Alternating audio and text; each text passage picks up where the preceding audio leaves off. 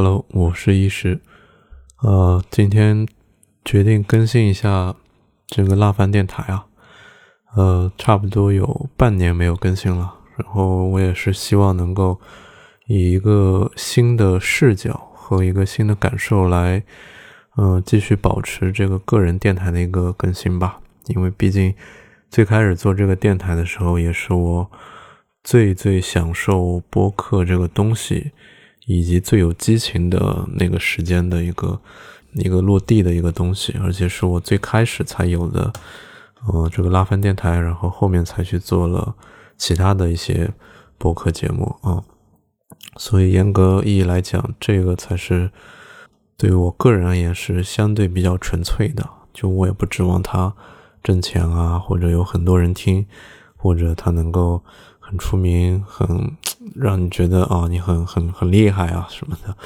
没没那个必要啊。对，然后后面我可能也会在这个电台去更加认真的去更新一些我自己的一些思考啊，或者一些分享，对，把它做成一个个人的，嗯，一个声音声音名片吧。我觉得，嗯，最近小宇宙不是推出了一些。嗯，所谓的播客名片啊，让主播能够出去分享啊，体面啊，对，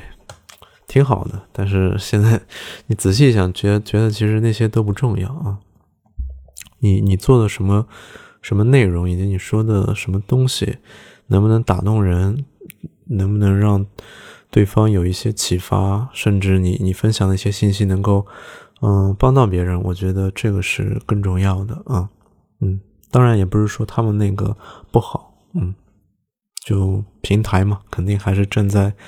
主播方方面面的一些角度去思考，而且有各种各样的主播，然后大多数主播可能都是追名逐利的啊。嗯半年啊，然后我看了一下上一条，还是我居家办公的一个碎碎念，我也我也没有去听，嗯，应该我居家办公的时候，应该我这个状态已经不是特别积极了，嗯，然后也是一个摸鱼的前兆吧。然后我今天的话，主要会分享我的三个三个方面吧，然后前两个还是非常常规的，一个是。工作，还有一个是近况的生活，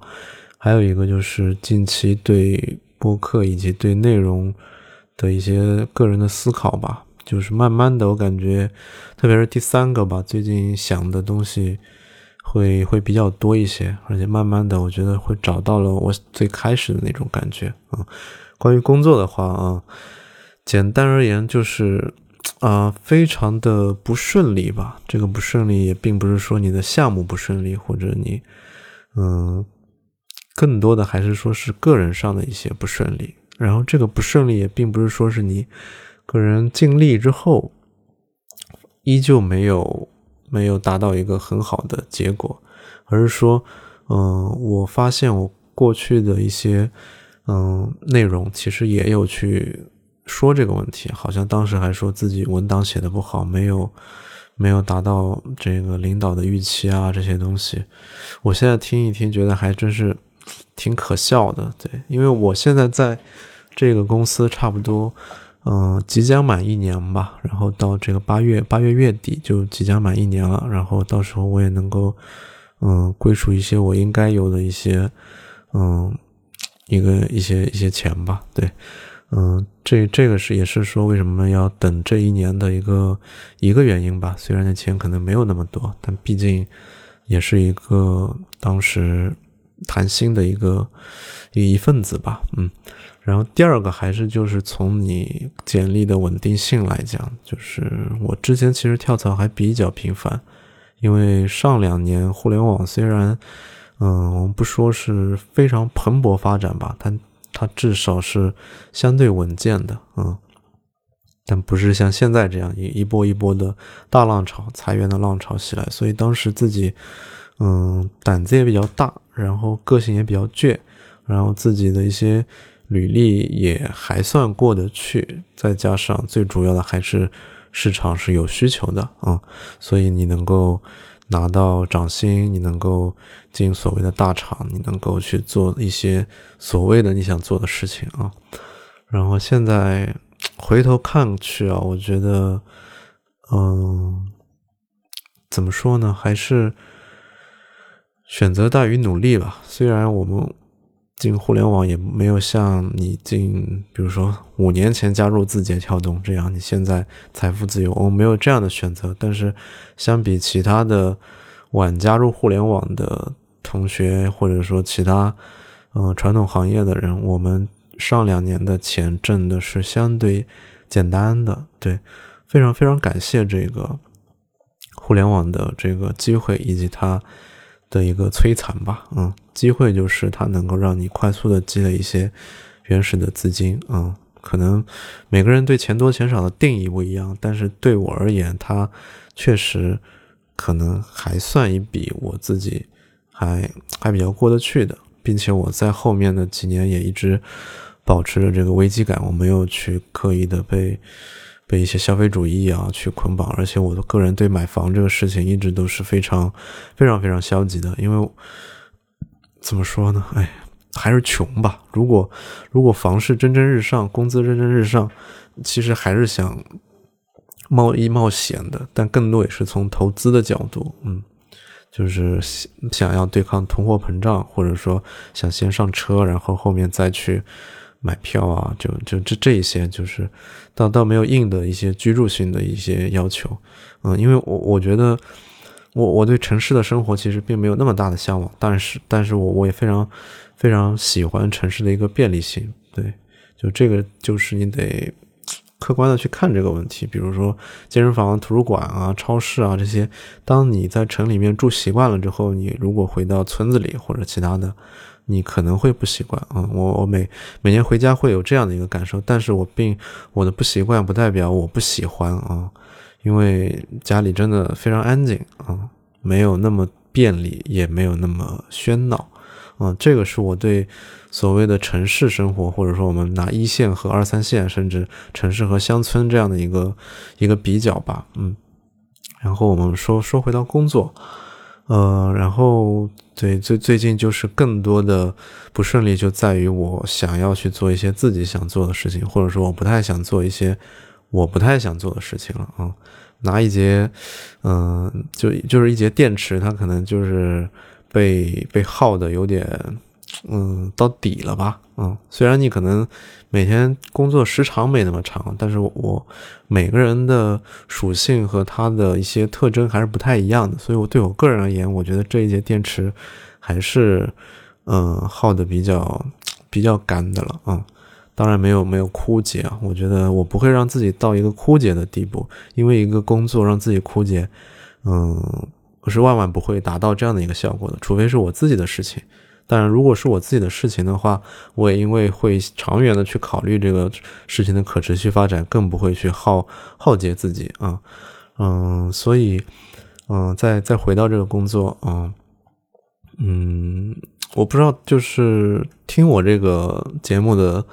嗯朋友有没有充电的习惯？就有的人他可能是会用手机用到。它自动关机再去充电，然后有的人可能是百分之五六十，一旦好像它要少了，少于一半了，它可能就马上去充电。有的人可能甚至一直插着插着这个手充电器一直玩，这样就非常放心嘛，就电永远不会跑。我呢是属于那种喜欢插着玩的，但是有的时候也是，嗯，一般就会用到百分之十以下，然后就。就就再去充吧，但很少会去把它用到关机去充电，嗯嗯，所以我觉得我最近在想的可能就是我需要用电用到什么时候的时候去做一个做一个充电吧，然后这个充电可以是很多东西吧，但是还没有想清楚，嗯，然后每天现在就正常打卡上班，然后去把自己那个还看得过去的。那份工资可以挣回来，继续积累我想要的原始资金，然后希望能够给我未来想充电的时候去做一些做一些支持吧。嗯，然后生活方面的话，其实刚才也有带着说了一些啊。嗯，最近就是嗯跟我女朋友生活在一起，然后嗯非常嗯，非常不一样的体验吧。就是，嗯，在没有他在我身边的时候，其实之前会，嗯，非常焦虑吧。然后更多的精力可能不自觉的就会去想你的工作啊，因为你你在北京好像非常确实确实非常孤独啊。以前我不会觉得孤独。可能以前我没有想那么多，或者说以前的工作没有让你产生那么大的一个无助感和孤独感，以及你个人的一个渺小啊。因为我以前待的更多的都是嗯小的公司，然后在团队里面人数不多，关系简单，然后可能我是比较优秀的佼佼者，嗯，就会给你造成一种哎我还不错的一个印象。然后后面也去了一些大公司，但是在大公司待的也是一种小团队的模式，嗯，这是我第一次在大公司的一个所谓的，嗯，还算正规的一个陌生人的团队啊，非常非常不习惯吧，一个新人的融入非常困难，嗯嗯，山头林立啊，业务混乱啊，以及规章制度啊，以及各怀鬼胎呀，就是嗯。可能在大公司待久的人会觉得，呃，这就是职场。嗯，我我之前也觉得职场可能就是我在小公司看到的那些小小伎俩，但是现在在大公司看到这些这些所谓的精英吧，嗯，肯定学历都不差，而且智商也都不低啊。这些所谓的精英，他们。每天在想的是什么东西啊？是怎么去让自己挣更多的钱，以及怎么获得晋升、升职、加薪？那当这个饼只有那么大的时候，大家就只能去分配这个饼，而不是去创造更大的饼啊。所以，一个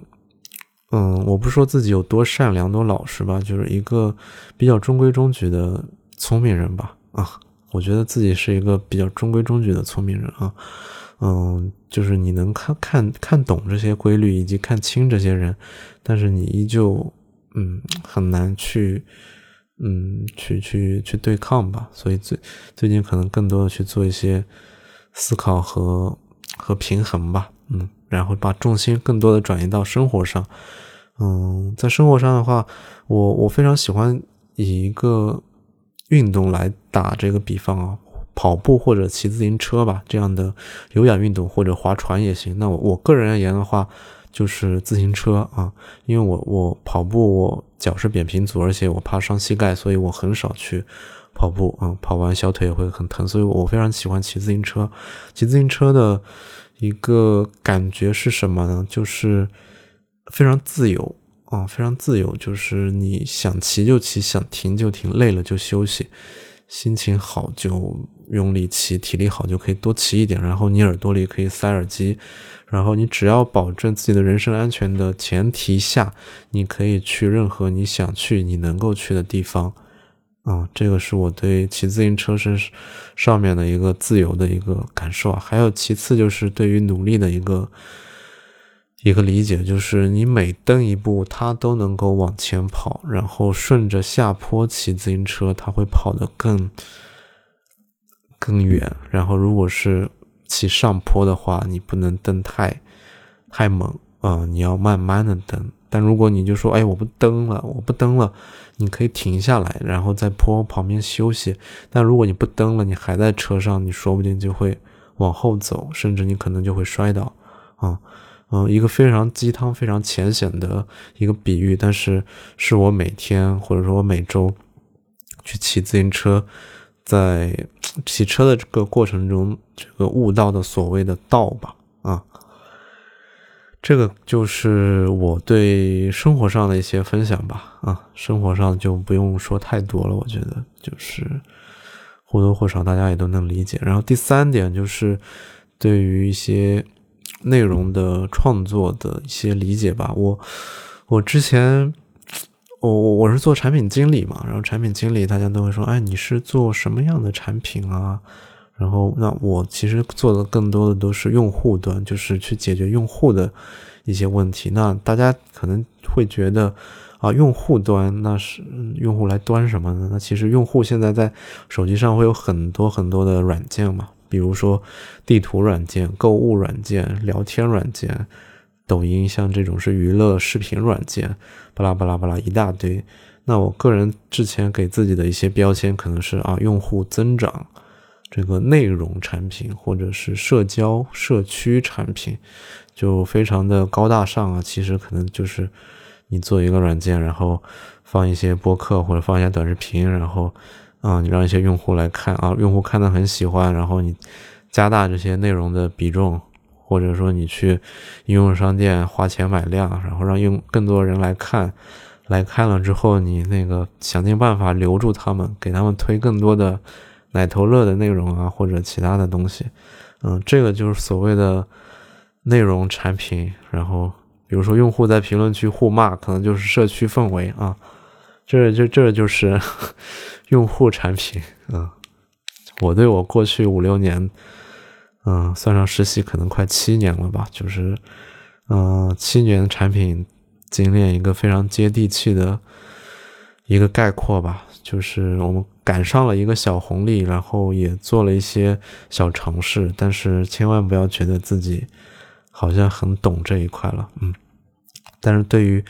嗯，就这样的一些东西之后的话，我觉得还是，嗯，有一些。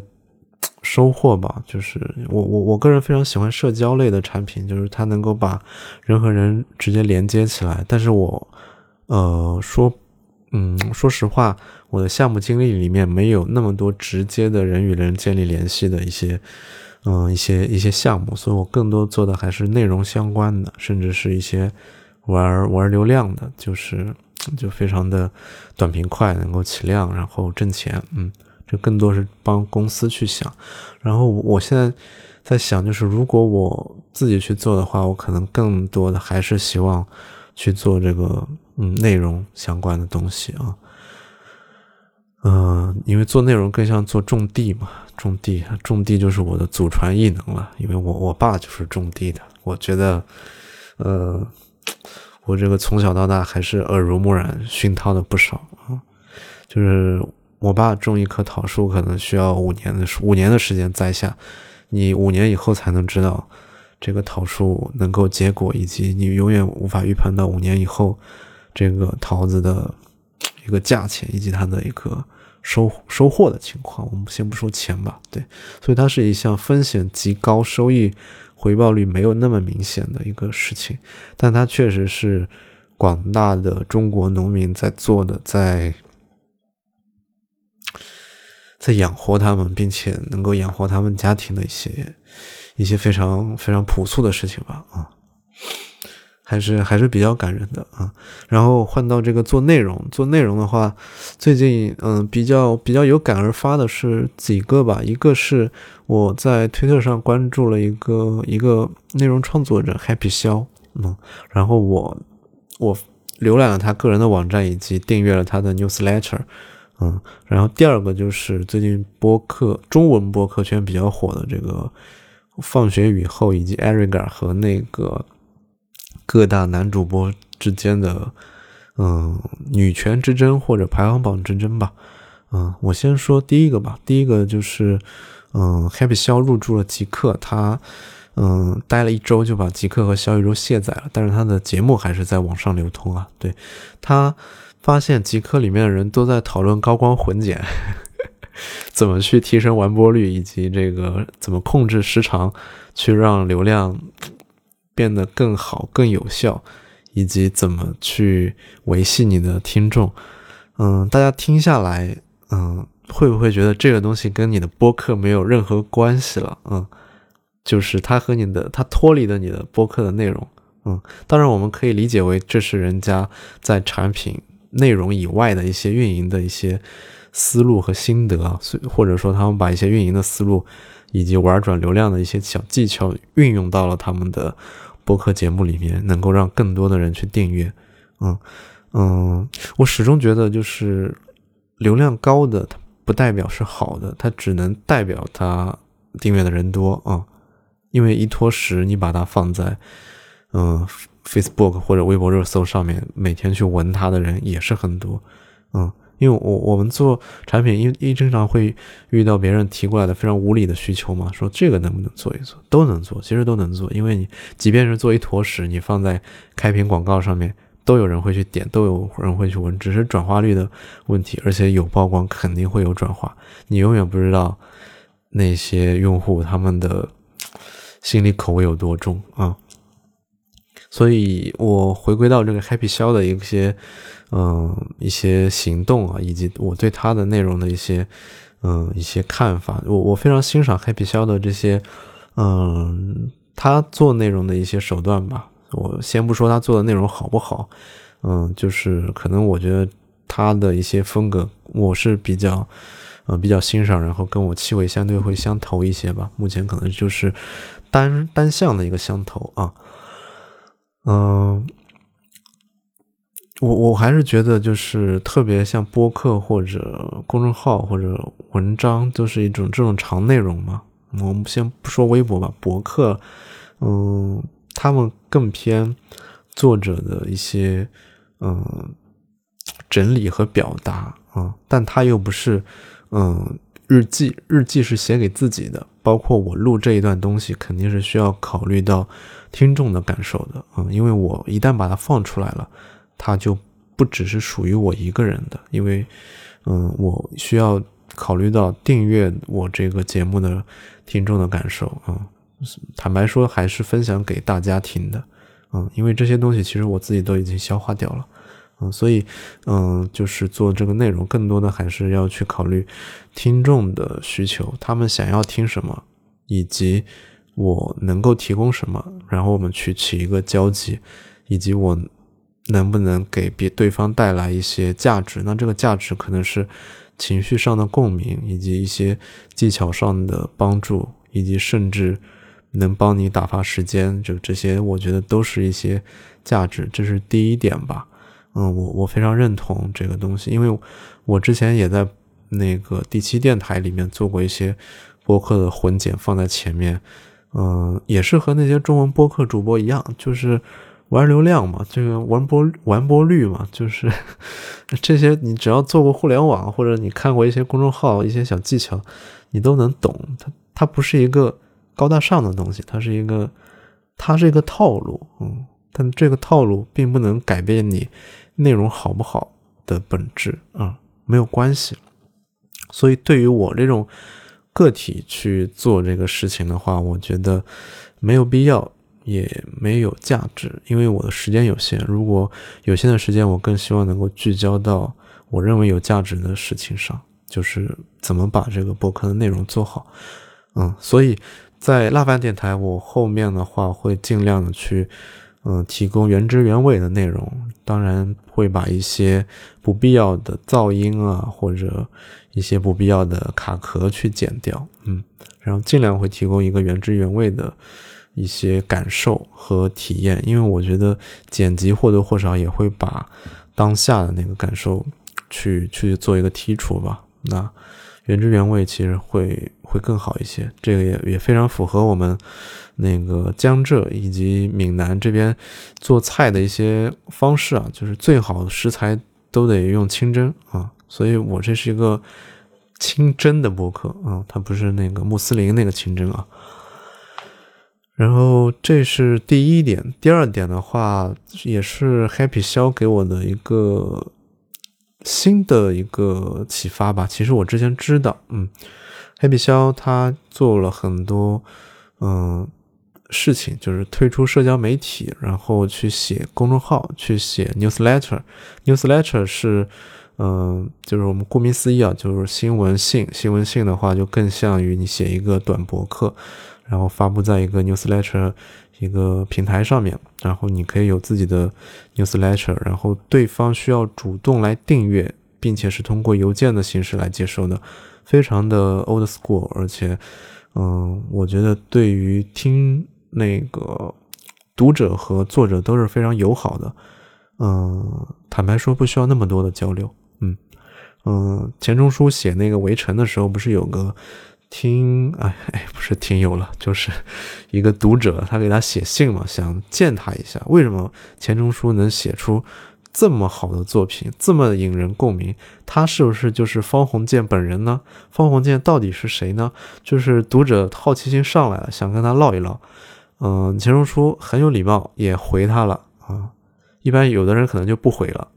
他说：“你想要，你觉得这个鸡蛋好吃，你没必要去认识这个下蛋的母鸡啊。”嗯，这个也是，嗯。我我自己非常非常认可的，也是我两年前做这些播客的时候的一个初衷吧。但是在这个过程中，我也在这个中文播客圈迷失了呀，哎，迷失了。但是回来了还不晚。迷失在哪里呢？迷失在流量。上了几次首页之后，你就 觉得，哎，好像我可以了，哎，我好像也有拿得出手的作品了，好像。好像那个咱有点小希望了啊，但其实不是这样的。正如我加入互联网一样，是这个市场需要你，是嗯，是你的机遇和你的能力的一个一个一个综合的结果。正如我做的这些播客也是一样。所以，当你认识到这一点的时候，我不是想到要去，哎，那我就不干了，我就不放弃了。我应该想到就是，那假如没有那么好的机遇的时候，假如就是一个非常稳定的状态下，我是否还喜欢这个事情，以及我是我要如何去做这样的一个事情？嗯，我我我我还是觉得就是会回归到本心吧，本心就是你做出好的东西，你做出有有价值的、能够引人共鸣的一个东西。然后，嗯，我们先不谈论它如何去挣钱啊，嗯。当然，商业模式也非常重要了。嗯，这个就是第三点。Happy 笑说向用户付费不太，嗯，不太靠谱。就是怎么怎么说呢？我我可以分享一下他的一个，嗯，一个实操的一个经验吧。对，也是见仁见智的。他觉得做一个用户付费的内容，相当于我花了很大的一个精力，然后。只是给一部分小小部分的人看吧，那这一部分内容其实没有发挥它的一个规模效应，嗯，然后规模效应的话，其实本质上能够给你带来更大的一个量，以及更大的曝光，能够有更多广告上的收入，嗯，这个其实就看你最终的，嗯。内容的一个价值，以及你个人的一些一些风格，以及你的目标用户的一个一个群体他们的特征吧，我觉得倒没有一个绝对的，嗯，就是嗯，就他不是说拒绝流量，而是说我们不要去玩流量，而是用内容去吸引流量，嗯嗯，很很像那个嗯。谈恋爱里面的那种，就是你要让自己变得更优秀，去吸引女生，而不是用各种 P A P U A 的手法去套路女生啊。我觉得是，啊，最终你们都是希望建立一个关系，但是你的初衷和你的方法决定了这个关系能否建立，以及这个关系的一个持久性啊。非非常，我觉得非常浅显浅显易懂啊。嗯，我我是这么理解的，就是嗯。短期而言，其实接广告是相对会更简单一点的，嗯，但是，嗯，因为你花时间去写一篇好的内容，它被传播和它被付费，那他们的门槛是完全不一样的。前提是你有一堆种子用户，甚至是你的会员用户能愿意去付费，并且你的用户的这个客单价够高，对吧？嗯，如果你能够维系几个富豪，定期发几篇文章给他们看，嗯，那也很很 OK 啊。这不就是我们那个现实行业里面的这些咨询顾问嘛，对吧？一些战略调研，对。所以迷你版的可能就是个人的一些职业咨询啊，或者简历改改简历啊，对。那这些其实，嗯，坦白说是一个手艺活，并且。吃人力啊，所以呃，如果你硬指着这个挣钱，其实还比较难。所以更多的可能就是做免费的好的内容，然后去尝试先把自己做内容的方式能够提升上来。当你有了好的内容的方式的一个过硬的一些技巧之后，嗯，就是当你能够拍出一部好电影了，你再去想怎么去调整自己挣钱的这个方式。我我个人是比较认可的，但是我我觉得作为一个个体户或者一个小工作室，他们，嗯，终极的，嗯，盈利模式，我个人还是更倾向于一个这种会员或者服务的一个形式。嗯，它就是我们传统意义上农村里面的小店吧。你只需要维护一个一个村落的村民，解决他们的一些小衣食住行和一些娱乐，你就能够在这个村落里入那个立足，能够养活自己，甚至你可以比一些村民过得更滋润一点啊，因为它的利润率是逐步上涨的啊。这个就是我近期对。做内容以及挣钱的一些，呃，一些总结吧。我觉得也不是新的感悟了。其实之前该想的，两年前我其实都想到了，但是，嗯，想到不代表做到吧？对，所以我希望就是后面我能够在做这些播客或者写文写东西的这些，嗯，过程里上面去践行自己的一些，嗯，初心吧。嗯。我觉得不忘初心这个东西还真的，嗯，挺悬的。就是你你别瞧不起这句话，但是你如果真的能够做到的话，真的是非常非常厉害了。嗯，所以我觉得中国的这个传统文化和中华，呃，这个文字的